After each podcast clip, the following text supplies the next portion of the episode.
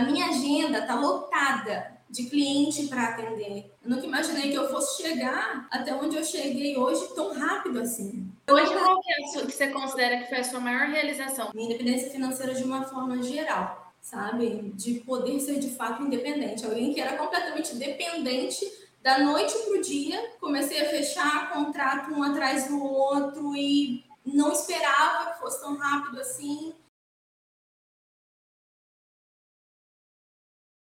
Nós vamos começar agora, então, mais um episódio do podcast Criminalista em Foco. E hoje eu tenho a honra de receber aqui a Ana Caroline para conversar conosco, compartilhar experiências, contar a sua trajetória. Ana, seja muito bem-vinda ao meu podcast Criminalista em Foco. Estou muito feliz de te receber aqui. E para a gente começar o nosso bate-papo, eu queria que você contasse um pouquinho quem é a Ana, da onde você é, há quanto tempo você está advogando. Eu queria que você iniciasse contando um pouquinho sobre você. Primeiramente, obrigada, Fê, pelo convite. É uma honra poder participar do seu pod. Eu, vamos lá, vamos começar do começo, né?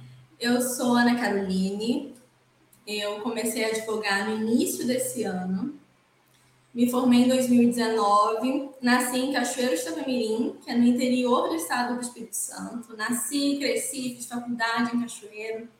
E hoje eu moro em Vila Velha, que é na Grande Vitória, praticamente capital do Espírito Santo. E quando eu vim para cá, eu ainda não tinha OAB, não tinha recurso financeiro nenhum, não tinha independência financeira. Era Isso completamente. Foi... Isso foi em 2020. 2020, no meio da pandemia, eu vim para cá. E o meu maior sonho era, de fato, conquistar a minha independência financeira. Porém, já estava na minha cabeça, eu já tinha consciência que ia demorar muito tempo ia demorar muito tempo. Ainda mais em se tratando de uma pessoa que saiu do interior do estado, veio para a capital, sem conhecer ninguém, ninguém que eu digo ninguém da área, né? Nenhum advogado, nem advogado eu conheci aqui, nenhum advogado criminalista, nenhum advogado, ninguém para me dar um norte, ninguém para me abrir uma porta que lá no interior a gente sempre fala que o apadrinhamento é o segredo de tudo. Hum. Você tem que ter um conhecido, né?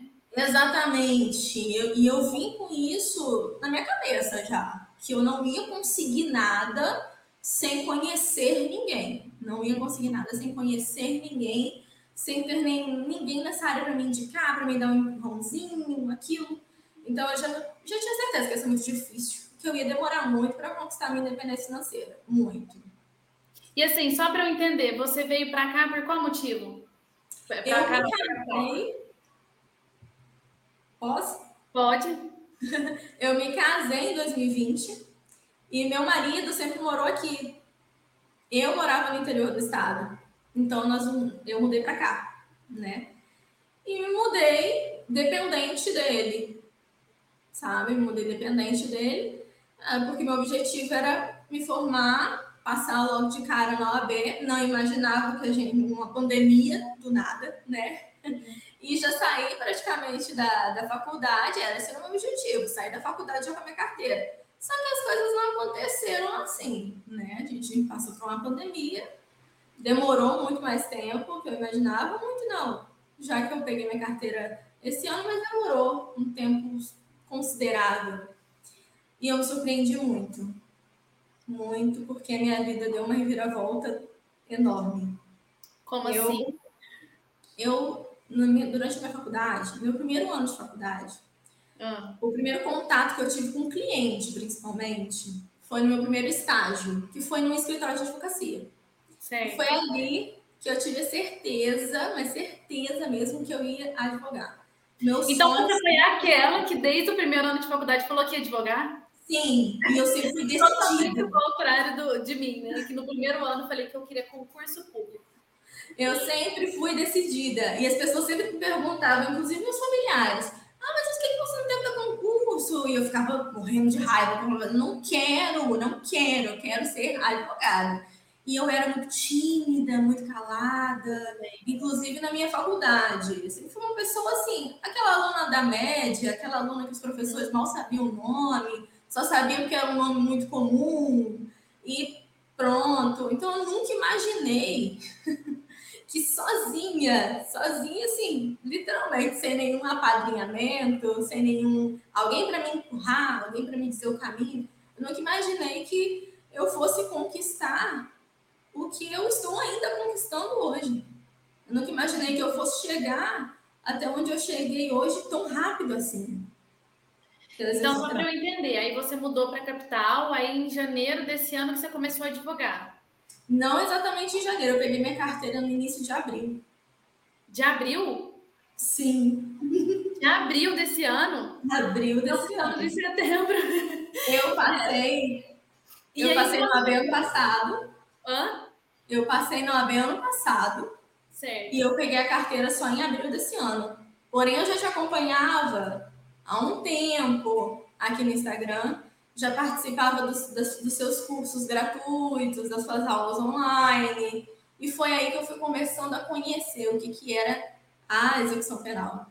E me apaixonei. Mas aí, quando você foi começar na advocacia em abril desse ano, aí você decidiu que seria só um nicho específico? Eu já sabia que eu queria ser. Na verdade, quando eu entrei, vamos voltar lá para o escritório, no estágio. Escritório, vamos voltar. Eu voltei, lá eu tive muito contato com direito de família. E eu acabei gostando muito. Depois do escritório, meu segundo estágio foi em fórum, e dali eu só fiquei em fórum. E aonde eu fui parar? Em vara de família também, no fórum, de Cachoeiro, no interior só família. Só família. E quando eu, no final da faculdade, eu comecei a ficar assim, que a gente em família, a gente vê tanta coisa que, meu Deus, eu, eu achava que era impossível de acontecer, e sempre acontece. No direito de família, dentro da área de família. E eu fiquei perdida, confesso que eu fui perdida no, no final da faculdade, no sentido de que área eu vou escolher. De o que, que eu vou fazer? Será que realmente eu vou aguentar advogar só, só com família, só lidar com direito de família? E tudo bem, aceitei. Mas aí, estudando para OAB, em 2020, comecei a seguir no Instagram, estudando para a OAB, e conheci o seu Instagram, conheci o Instagram de outros criminalistas, eu me apaixonei de uma forma por direito penal que eu não sei explicar. Eu não sei explicar como eu me apaixonei.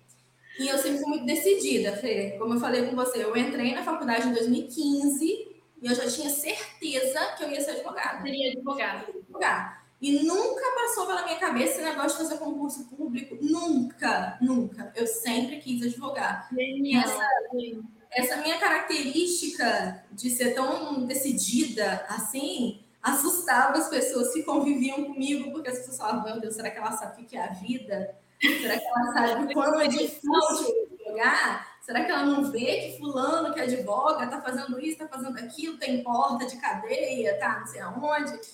Aí, mas eu sempre ignorei, sempre ignorei e sempre mantive meu foco. Uhum. Quando eu me apaixonei pelo direito penal, eu coloquei uma coisa na minha cabeça, o posicionamento, né? Eu preciso me posicionar. Eu não quero ser mais uma criminalista. Uhum. Eu preciso me posicionar. O direito penal é enorme.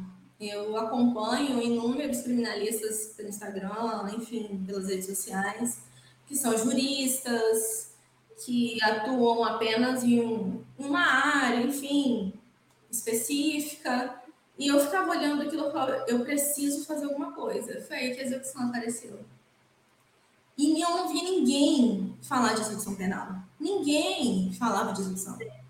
Ninguém, absolutamente ninguém. Nos meus cinco anos de faculdade, eu tive contato com muito, muito advogado, com inúmeros professores que me deram aula, enfim, criminalistas maravilhosos que nunca citaram execução penal. Execução penal na faculdade, porque eu tive básico, básico do básico.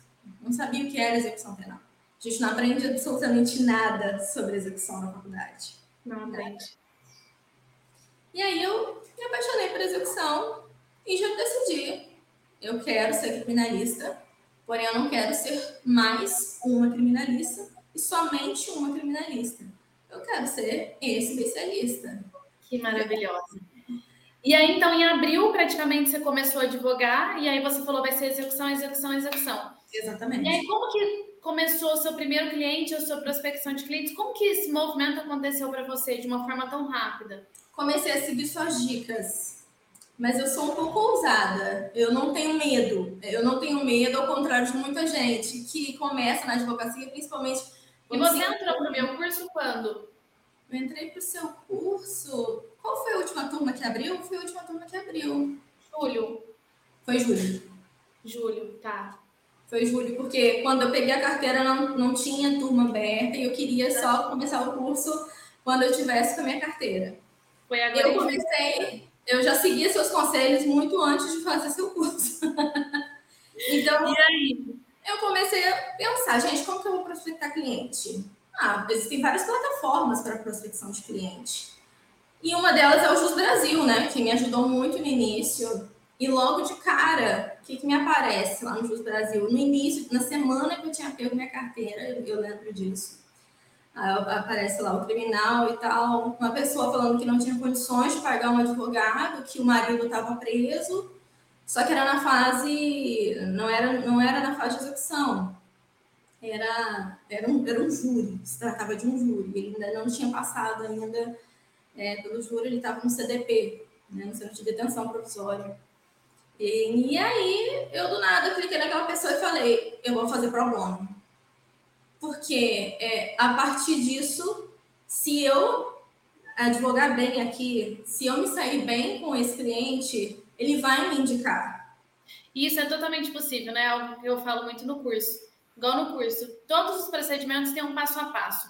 Sim. Se você tem um passo a passo ali, se você dominar a parte de execução penal, você chega aonde? Em bons resultados. Bons resultados te levam ao quê? A indicação. Sim, exatamente. E eu, com a cara e com a coragem, fui, peguei meu primeiro cliente pro bono. Logo em seguida, ele começou a me indicar. E pelo Jus Brasil também, como eu entrei na execução direto, foi, foi muito surreal, foi uma coisa muito rápida mesmo. Em maio, eu peguei minha carteirinha em abril. Em maio, um belo dia, eu acordei umas 5 e pouca da manhã, abri o Jus Brasil, nada, tinha uma mensagem de uma pessoa super decidida. E a pessoa tinha escrito assim: eu preciso, preciso fazer uma revisão criminal. E para alguém falar o tipo de peça. É bem específico, tem que ser alguém que entende, né? Exatamente. E uma revisão criminal é algo bem específico. Muito específico. Se trata de algo muito específico. Então, eu falei: é, essa pessoa é parente de alguém que está que já que está é, privada de liberdade, ou está na saidinha, ou algo do tipo, que não é possível. Cliquei lá, comecei a falar com aquela pessoa.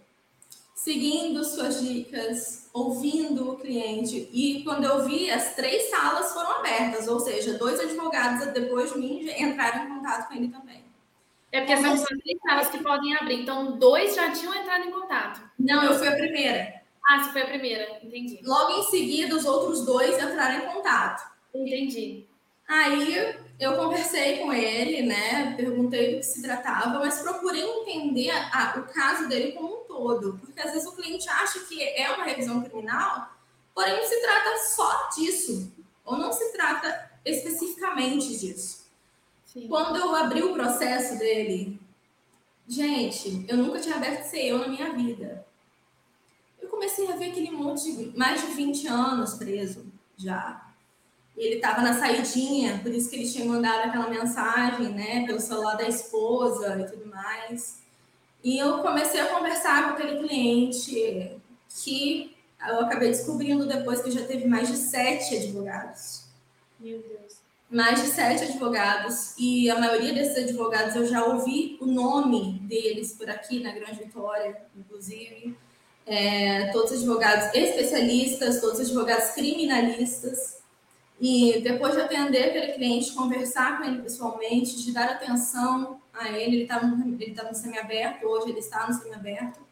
Fui até lá conversar com ele à noite, que é o horário que ele chega do trabalho. Então, o único momento em que eu teria para conversar com ele era à noite. Então, fui até o presídio na noite, à noite conversar com ele. E eu ouvi dele, quando eu refiz os cálculos, né? Eu achei inúmeros erros no processo. E eu mostrei para ele os erros, mostrei para ele erros antigos também que foram cometidos, coisas que não tinha necessidade de ser feitas. isso só foi possível você mostrar os erros porque você já estava dominando a execução penal, você seguia um passo a passo, você tinha uma direção segura para chegar para o cliente e falar assim, ó, é isso que tem que ser feito no seu caso. Muitos colegas às vezes reclamam, ah, eu passei o preço, o cliente some. Mas será que a sua comunicação não foi assertiva? A sua, uhum. a sua comunicação foi direta?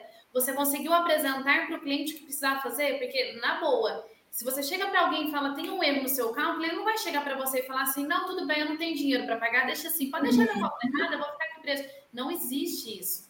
Mas, enfim, continuando.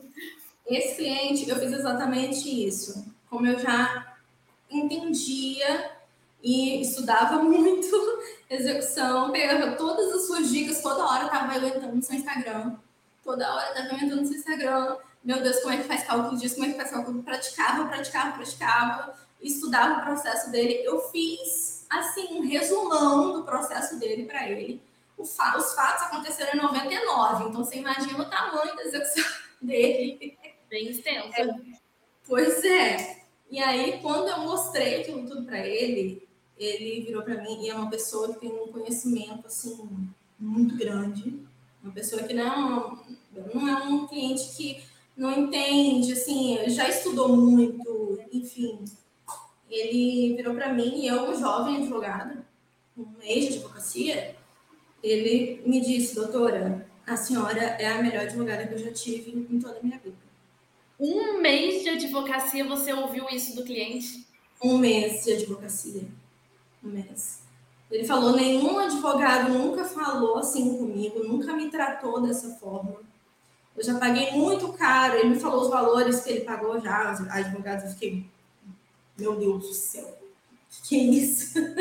e, e, a vida toda, praticamente o dinheiro todo gasto. Gasto não, tudo bem, né? Com advogado, ele precisava.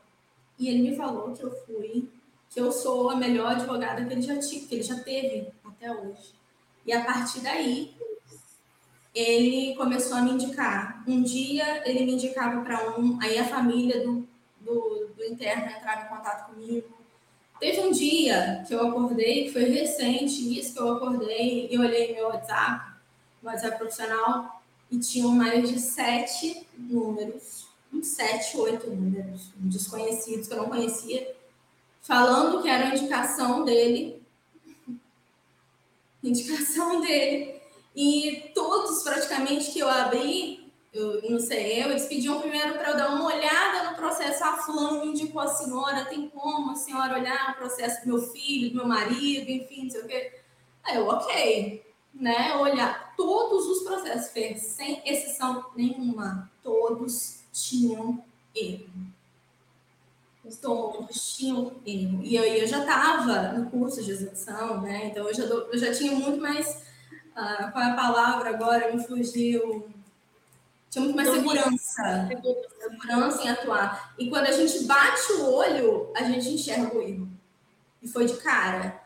E foi, é só começar a procurar, seguir todo aquele passo a passo, aquelas dicas que você dá no curso. Só começar a procurar que a gente acha muito mais coisa.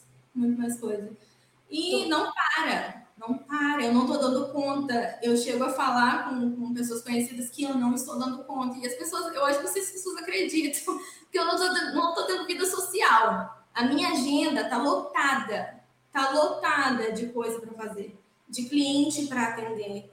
E eu dou graças a Deus por isso, porque no início, para quem achava que não ia conseguir ser independente. Como você consegue mensurar isso? Porque eu tô ouvindo aqui a sua história, na verdade eu não conheci sua história, tô conhecendo agora e tô assim, ó, chocada. Como que você lida com isso, sabendo que desde o primeiro ano de faculdade você falou assim, ó, eu quero ser advogada.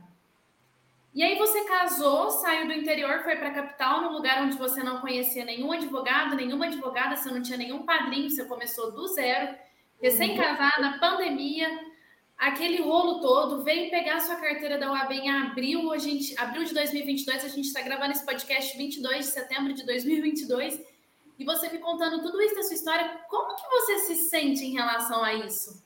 Sua família, seu marido, as pessoas? Realizada. Eu me sinto realizada.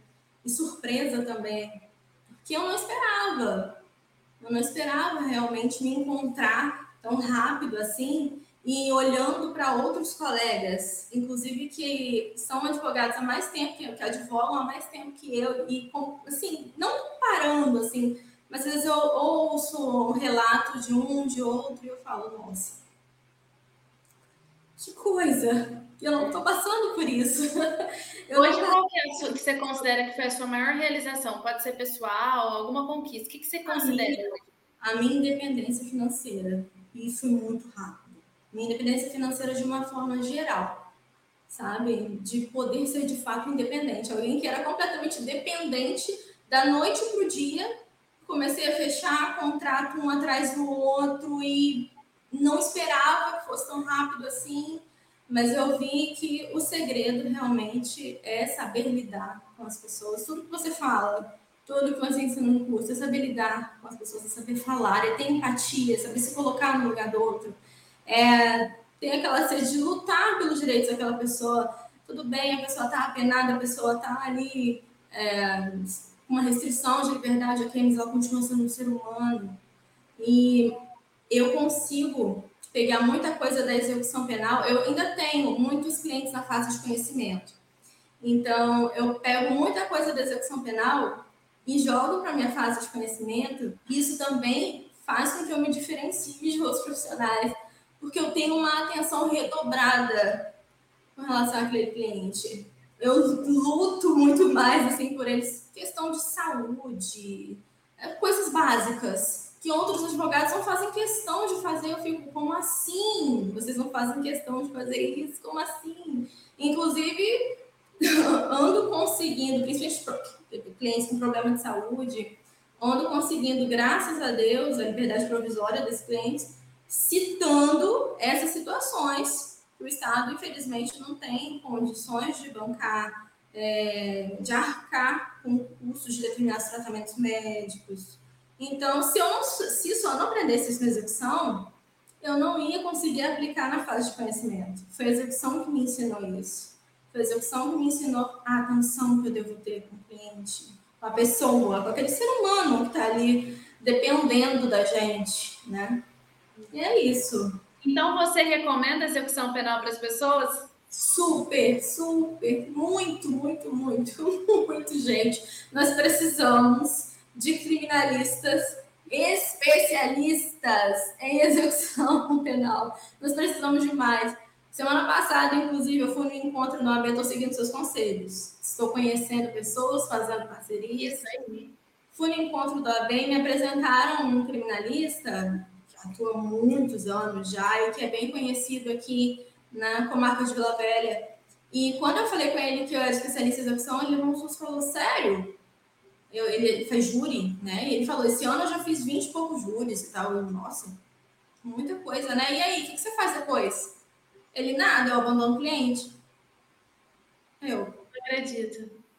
Eu, sério? Isso é uma realidade total dos advogados. Aí ele, sim, sério, você atua só com execução? Eu falei, sim, só com execução. Só com execução.